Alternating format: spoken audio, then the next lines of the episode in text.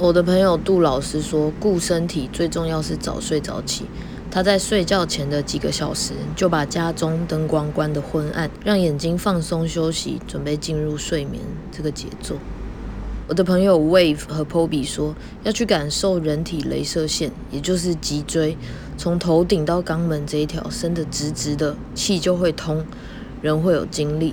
今天又再次忆起以前在坏鞋子舞团开放课习得的家的概念，让肚子作为动力，带动身体出发或回家。和身体还有超多事可以一起做，不只是眼睛和耳朵的。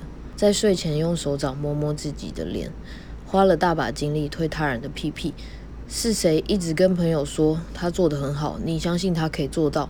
是不是你？那你愿不愿意当最最支持自己、永不放弃的朋友？当那个总是第一个推自己屁屁的朋友？摸摸自己啦，经常摸摸自己啦。